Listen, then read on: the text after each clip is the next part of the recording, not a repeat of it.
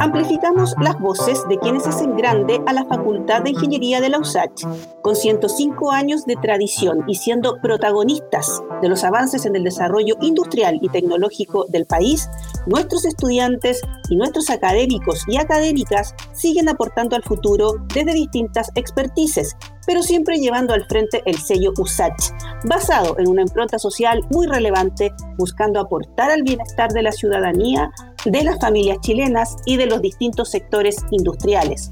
Hoy en Ingeniería en 360 tenemos como invitado al doctor Héctor Chávez, director del Departamento de Ingeniería Eléctrica, uno de los 10 departamentos académicos de la Facultad de Ingeniería y que acaba de empezar su periodo al frente de la unidad. Queremos conversar sobre los amplios desafíos que le esperan al frente de este relevante departamento pero también por un proyecto FONDEF que se acaba de adjudicar y que busca contribuir a la mejora operacional del sistema eléctrico. Eh, doctor Héctor Chávez, bienvenido al podcast de la Facultad de Ingeniería. Muchas gracias Macarena por la invitación. Gracias a usted porque sabemos que las agendas están bien ocupadas, y, pero siempre es muy bueno tener estos espacios para conversar con eh, académicos tan eh, importantes en la facultad eh, como usted. Pues hablemos de este reciente FONDEF adjudicado, que nos parece sumamente relevante hablar de él y que tiene que ver con Big Data, si usted me, me ubica mejor. ¿Desde cuándo trabaja en el desarrollo previo a la adjudicación de este FONDEF? Bueno, esta es una línea de investigación que estamos desarrollando desde hace por lo menos unos tres o cuatro años. Tiene que ver con eh, una cosa que se llama conciencia situacional. Y eso tiene que ver con de qué manera el sistema eléctrico está eh, consciente de lo que ocurre dentro de él. Parece ser una cuestión un poco eh, obvia, pero en realidad no lo es tanto. Y esta necesidad de, de saber en qué estamos, digámoslo así, de qué manera el sistema está funcionando, se ha habido un poco exacerbada con la integración de energías renovables al sistema eléctrico. Entonces ha ocurrido esta necesidad de, proveer un poco más de, herramientas que le permitan al, personal del coordinador tomar decisiones en tiempo real sobre cómo eh, mantener el sistema básicamente operando. Y bueno, Big Data, ¿qué, rol tiene en nuestro proyecto?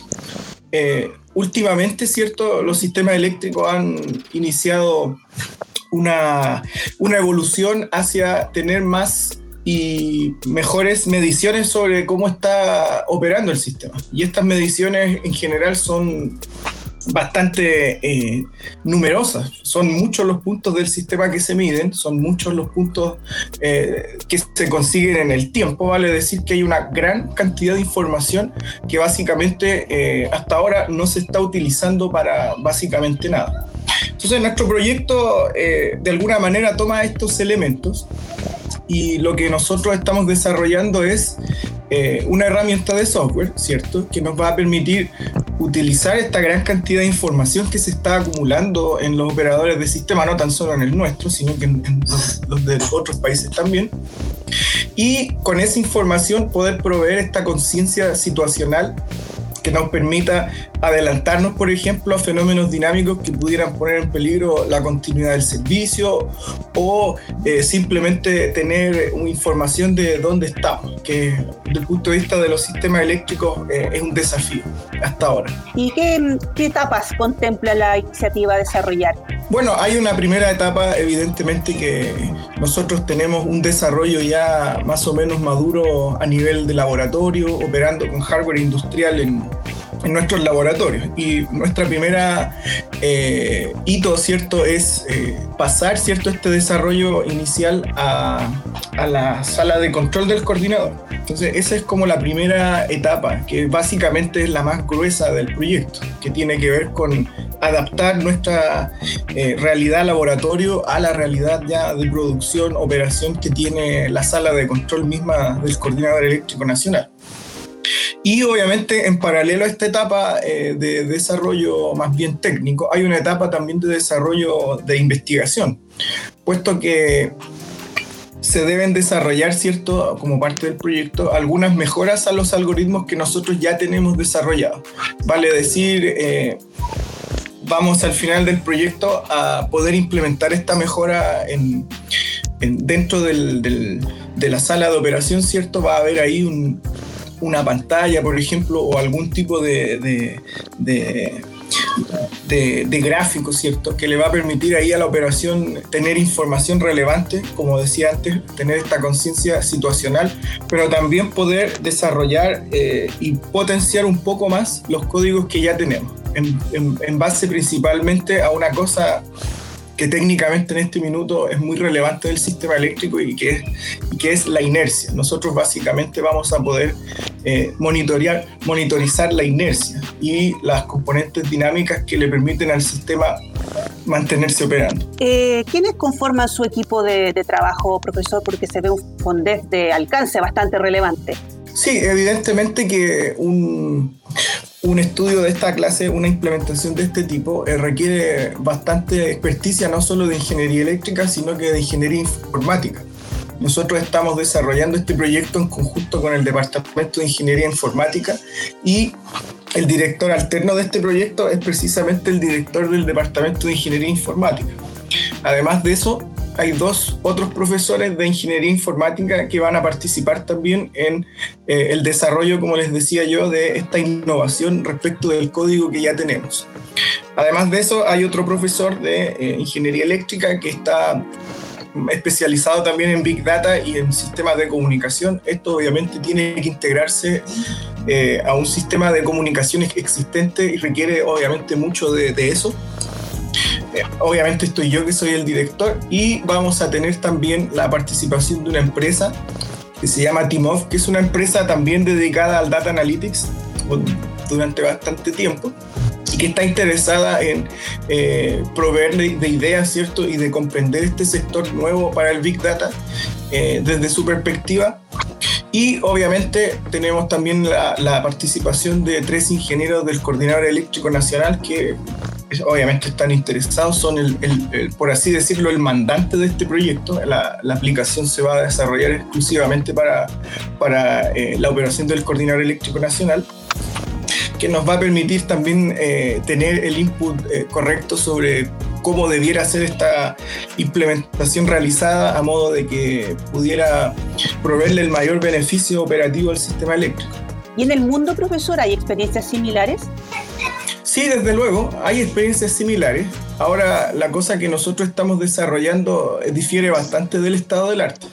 Por ejemplo, eh, solamente por citar, en el sistema eléctrico de Texas hay un, un, algoritmo también que les permite de alguna manera eh, saber cuál es la inercia, esta, esta variable que yo les explicaba que es importante para la operación dinámica. También hay ahí un un software de conciencia situacional que les permite eh, saber cuánta inercia básicamente tiene el sistema. Eh, nuestro algoritmo eh, va a proveer de esa información, pero además va a proveer de información sobre otros parámetros dinámicos que también, además de la inercia, le permiten, en este caso a los especialistas, analizar qué tan robusto es el sistema eléctrico respecto de, por ejemplo, contingencias o algún evento que pueda ocurrir y nosotros esperamos que eh, a partir de este desarrollo y un posible desarrollo futuro que podamos generar en otro proyecto, poder ya desarrollar eh, simulaciones eh, predictivas sobre el comportamiento del sistema eléctrico, que obviamente eso vendría siendo lo que sigue, pero que nosotros esperamos que nuestro desarrollo en este proyecto nos permita sentar los fundamentos y las bases para eso.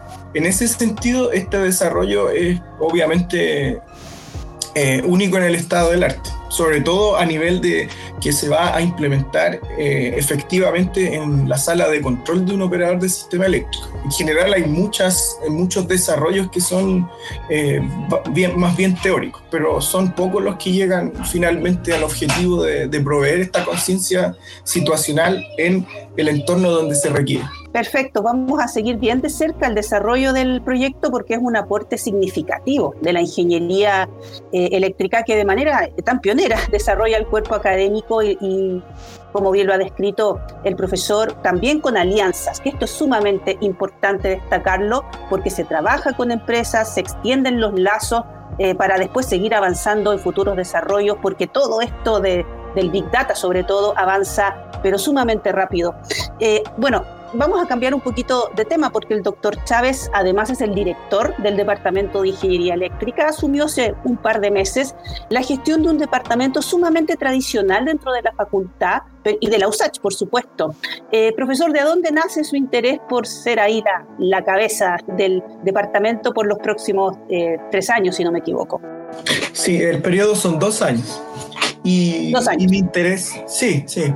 Mi interés es básicamente, yo, yo soy una persona que se formó en la Universidad de Santiago, se formó en el departamento, he sido profesor por horas, profesor de laboratorio, me formé en el extranjero, decidí volver a la universidad. Eh, tengo una trayectoria bien, eh, no voy a decir dilatada, pero tengo un apego muy fuerte con la universidad muy fuerte. Entonces he visto eh, en estas coyunturas que hay actualmente, que son muchas y diversas, tenemos el proceso de nueva constitución, culminamos exitosamente el proceso de, actualización de nuestro estatuto eh, universitario. Eh, muchas de estas cosas a mí me me motivaron, ¿cierto?, a poder ser parte también eh, dentro del granito de arena, ¿cierto?, que es la dirección del departamento, eh, de poder formar parte de, de, esta coyuntura. Además de otras coyunturas que nos han pegado fuerte a los departamentos académicos, eh, vale decir, por ejemplo, la virtualización de la docencia,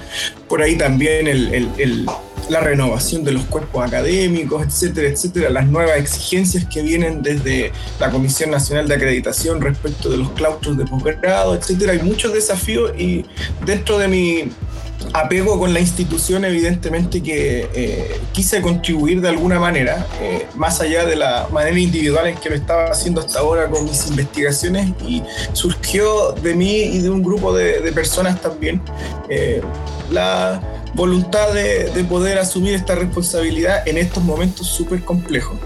Y, y pensar de que uno más, más allá, como decía, de, de, la contribución individual, que es irrelevante, evidentemente, poder eh, contribuir también desde la gestión departamental creo básicamente que mi, voluntad máxima está en, mi apego con, la unidad. ¿Y cuál es el desafío al, corto plazo? En realidad dos años es un periodo en el cual se pueden hacer algunos cambios y quizá usted tiene el foco en alguno específico que nos pudiera comentar. Bueno, hay dos cosas que están tensionando a, bueno, no solo la unidad nuestra, sino que todas las unidades, diría yo, de ingeniería del, del país. Una es la virtualización de la docencia. Eh, ese es un tema muy complejo eh, porque obviamente eh, los procesos de enseñanza-aprendizaje han tenido una evolución muy tradicional en nuestros departamentos y que nos ha permitido estar donde estamos. Por lo tanto, cautelar que esos procesos de enseñanza-aprendizaje ocurran y de manera exitosa permitan contribuir a los objetivos de aprendizaje es una cuestión que nos tiene bien complicados hay que notar, ¿cierto?, que eh, en ese sentido uno tiene que cambiar no solamente la manera de enseñar, sino que la manera de evaluar, que es muy importante. Es el proceso, diría yo, de los más importantes dentro de la, de la formación. Cómo evaluamos, cómo certificamos que las personas que pasan por, nuestro, eh, por el proceso de, nuestras carreras finalmente tienen las competencias para desarrollarse como profesionales. En el caso nuestro, por ejemplo, tienen las competencias para ser... Eh, no sé, hay responsabilidades grandes, firmar documentos que, planos, por ejemplo, proyectos eléctricos que evidentemente son eh, muy relevantes. Si pasa algo, eh, una falla eléctrica es muy común dentro de las, de las causas de un siniestro, por ejemplo. Entonces, eh, pienso yo que eso nos está tensionando bastante a todos, porque así como ingeniería eléctrica y varias otras ingenierías, nuestra eh, tradición es muy, muy apegada al desarrollo de eh, dispositivos y tecnología in situ. Por lo tanto, la virtualidad en ese sentido nos ha eh, pegado un poco con respecto a poder mantener ese sello de que nuestros egresados son capaces, ¿cierto?, de operar cosas, de programar cosas, de eh, poner en servicio cosas. Y, esa, y ese conocimiento eh, básicamente ocurre eh, en los laboratorios.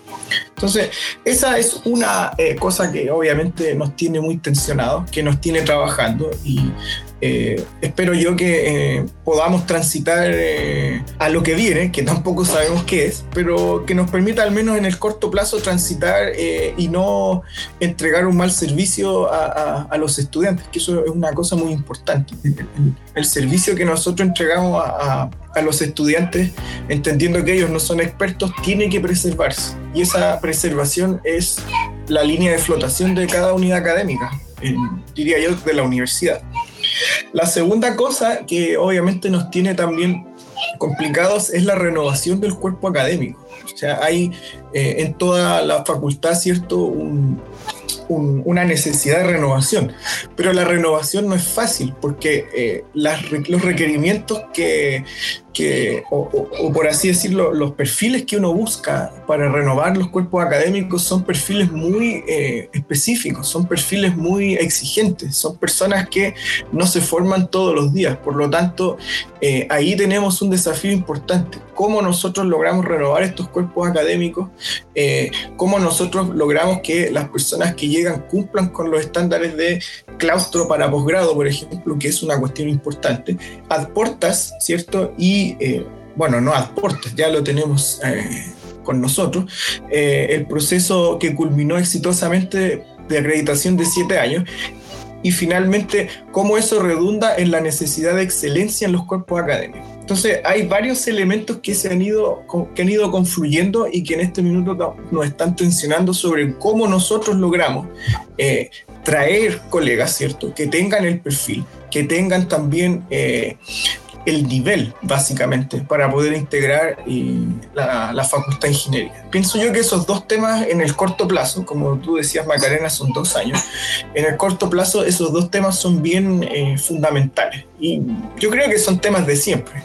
Pero el tema de la virtualización y el tema de la renovación del cuerpo académico eh, son eh, cosas que estamos en este minuto considerando muy detalladamente. En Ingeniería en 360 estamos conversando con el doctor Héctor Chávez, director del Departamento de Ingeniería Eléctrica, con quien hemos querido conversar sobre sus desafíos al frente de un departamento de larga tradición y excelencia y también de su proyecto FONDEP recientemente adjudicado en la línea de Big Data para mejora operacional del sistema eléctrico.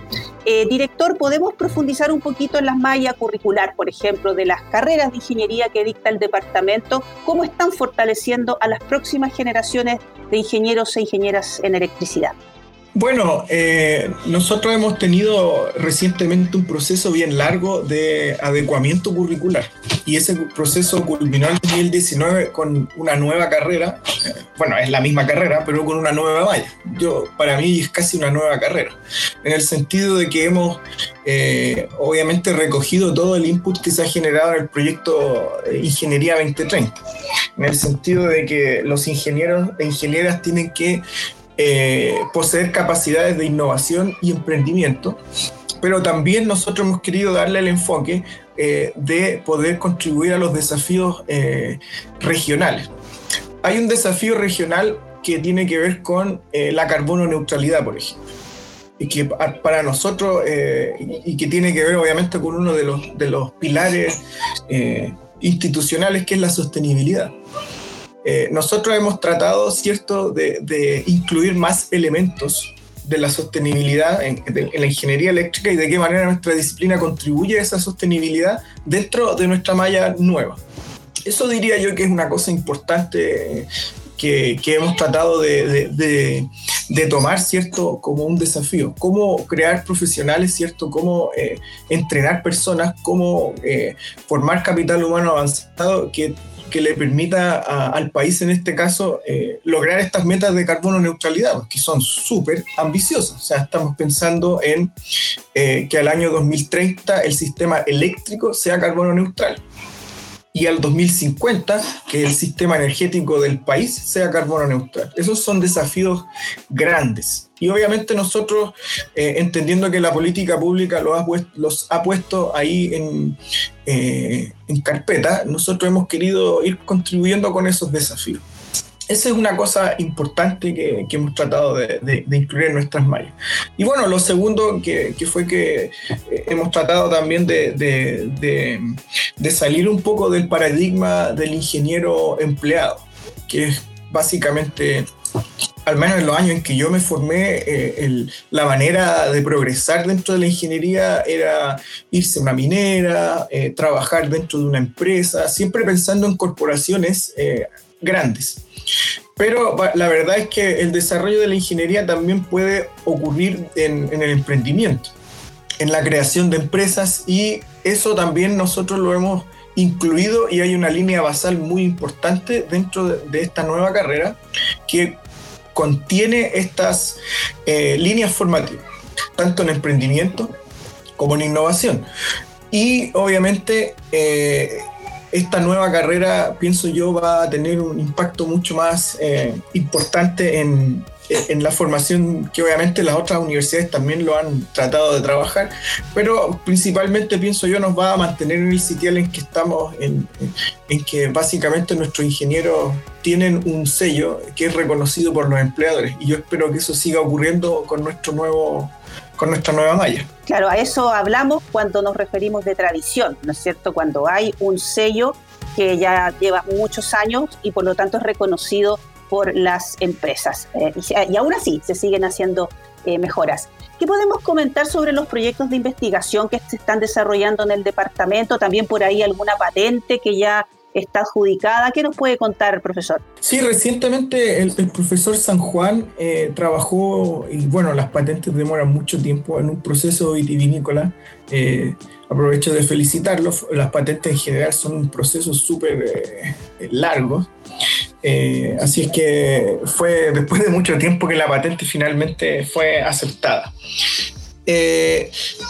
¿Qué otras cosas se podría decir? Bueno, eh, el profesor San Juan es del área de comunicaciones y, hay mucho desarrollo eh, actualmente ocurriendo en el área de comunicaciones. Me gustaría destacar ahí la creación reciente de un centro de, a nivel de facultad sobre el tema de 5G.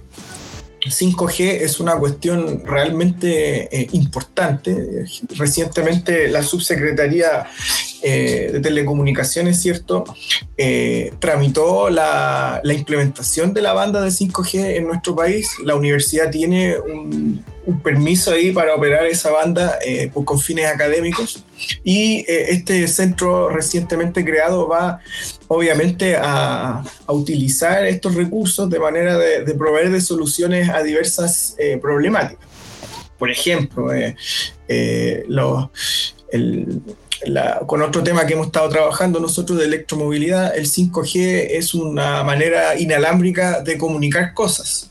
Y, en el futuro, ¿cierto? Cuando nosotros eh, tengamos, por ejemplo, electromovilidad desarrollada, vamos a necesitar de alguna manera eh, tener comunicación con los vehículos. Y esa comunicación debe ser inalámbrica y debe ser de alta velocidad. O sea, yo no pienso en otra cosa que no sea 5G o 6G, que es lo que ahora ellos, eh, los, profesores de ese laboratorio están desarrollando, vaya a ser lo que permita generar esa comunicación. O sea, estamos pensando muy eh, en, cosas que van a generar desarrollo muy en el futuro, pero que tienen que obviamente ser tratadas desde la universidad prematuramente.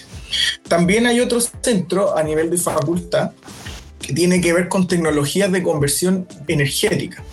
Es el centro de los TEC. Y eh, en ese centro, obviamente que hay varios proyectos también. Hay proyectos, qué sé yo, de electromovilidad, hay proyectos de eh, sanitización de agua, eh, hay proyectos de convertidores para turbinas eólicas, hay variados proyectos en ese sentido. Yo quería destacar uno en particular. en Chile se, se, creó por medio de la Corfo el Centro para, para la Aceleración de la Electromovilidad. Es un centro bastante grande y que en consorcio eh, Universidad de Chile, Universidad de Santiago, Universidad Tecnológica Metropolitana y la Agencia de Sostenibilidad Energética se adjudicaron recientemente. Entonces, en ese centro y, en ese, y con ese financiamiento eh, se va a tratar diversos temas que tienen que ver con la electromovilidad y eh, obviamente que es importante que la universidad y, la facultad ¿cierto? esté dentro de estas iniciativas, eh, digámoslo así, eh, de gran magnitud. esto es como el, el centro de, mayor magnitud en el tema dentro del país. Hay diversas otras iniciativas también digámoslo así, hay varios profesores dentro del, cuerpo académico que tienen sus proyectos fondos, etcétera, y obviamente no sería muy largo describirlos todos en detalle. Pero lo importante es que hay presencia del departamento en temas, como usted lo dice, de envergadura, incluso nacional, y que van a permitir avances que van a definir o, moldear de alguna forma los futuros desarrollos en diversas tecnologías. Así es que ahí también se resalta ese sello de tradición pionera, incluso que tiene el Departamento de Ingeniería Eléctrica a nivel de investigación. Y podemos hablar un poquito también del posgrado, que este es un aspecto muy importante y donde el Departamento de Ingeniería Eléctrica tiene sin duda mucho que aportar. Bueno, el posgrado eh, y los proyectos, la investigación están íntimamente relacionados son cuestiones que son eh, dos caras de la misma moneda. El posgrado, eh, para ponerlo en contexto, desde mi punto de vista, es lo que, y la investigación, son las cosas que finalmente separan una universidad eh, de siete años de acreditación de otra que no los tiene. O sea, son las cuestiones que finalmente transforman una universidad normal en una universidad completa y compleja como la nuestra. O sea, es el motor, es lo que diferencia una universidad, como decía yo, de excelencia de otra que apunta hacia la excelencia. Nosotros, eh, bueno, tenemos dos posgrados, tenemos un doctorado y un magíster, y ambos están acreditados afortunadamente. Eh, los procesos de acreditación han ido incrementándose en complejidad con el tiempo. Los, las exigencias hacia los claustros académicos, los claustros académicos en el fondo son eh, los grupos de profesores que conforman estos posgrados y que tienen un cierto nivel en investigación. Por eso digo que están muy relacionados.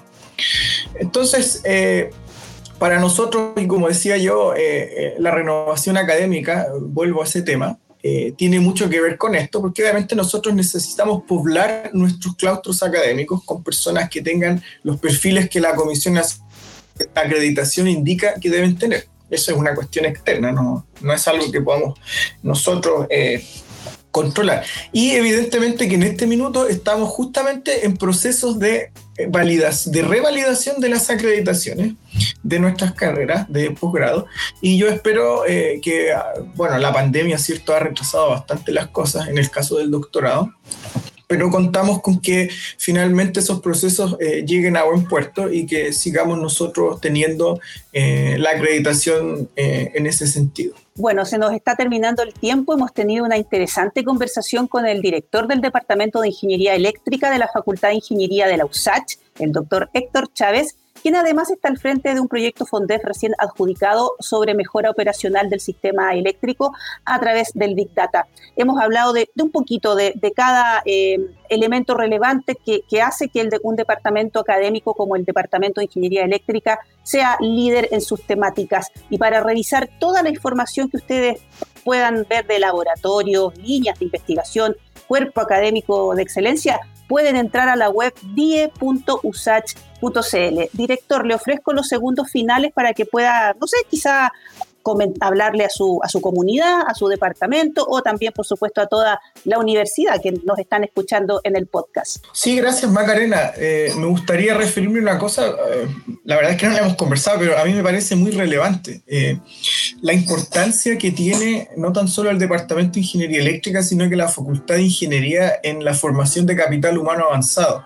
Y no tan solo eso, sino es que la gran población, la, la, gran cantidad de personas que nosotros atendemos en general son personas que provienen de familias eh, en donde ellos o ellas van a ser los primeros profesionales. O sea, eso yo lo destaco siempre que me encuentro con otros colegas en, circunstancias eh, de investigación o en, otras eh, diversas, ¿cierto?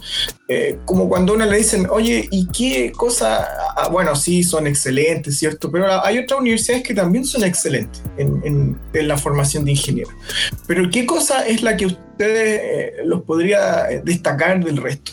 Y yo diría que eso es muy importante. Nosotros eh, generamos un proceso formativo en el cual recibimos una diversidad de personas en todo aspecto. Y esa diversidad de personas producto de nuestro trabajo, ¿cierto? Y, y, de la experiencia que tenemos, podemos transformarla en un grupo más o menos homogéneo y muy bueno de profesionales. esa labor es muy importante desde mi punto de vista. Es básicamente lo que otras personas llaman transformación social. Nosotros desarrollamos esta transformación social en nuestra facultad, a veces no, lo decimos poco, no sé por qué, pero yo quería destacarlo. Yo formé parte de, esa transformación social, yo he sido una persona, eh, el primer profesional de mi familia, y veo en esa en ese valor, ¿cierto? Eh, en esa actividad, en ese resultado, una cosa muy significativa. Entonces, a las personas que trabajan en el departamento o en la facultad, ¿cierto? Que, que, a veces tenemos dificultades, que a veces hemos tenido eh, cuestiones que, que, arreglar, ¿cierto? Que a veces no, no es una labor tan, eh, tan, como decirlo, agradable. Piensen en eso, piensen en el proceso en el cual estamos inversos y de qué manera este proceso ayuda finalmente a la sociedad a hacer esta transformación social. Siempre trato de, de destacar eso como un valor institucional súper profundo súper Usach y que siempre ha estado ahí y que a veces no lo decimos. Es bueno decirlo de vez en cuando. Y por supuesto que lo diga usted, que es uno de los que está liderando el, uno de los departamentos académicos y que además ha sido ejemplo vivo de, esta transformación social, es aún más relevante.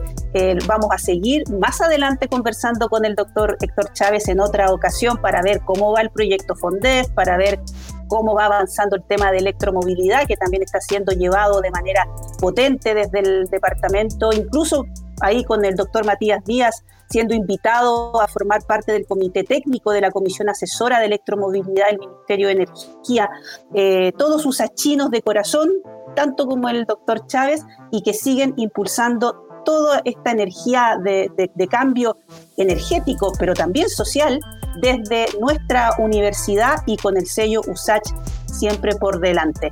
El podcast queda disponible en nuestra plataforma en Spotify, iTunes y Google Podcast. Y recuerda escucharnos la próxima semana en Ingeniería en 360, espacio donde seguimos amplificando las voces que hacen grande a la Facultad de Ingeniería más grande de Chile, la de la USACH.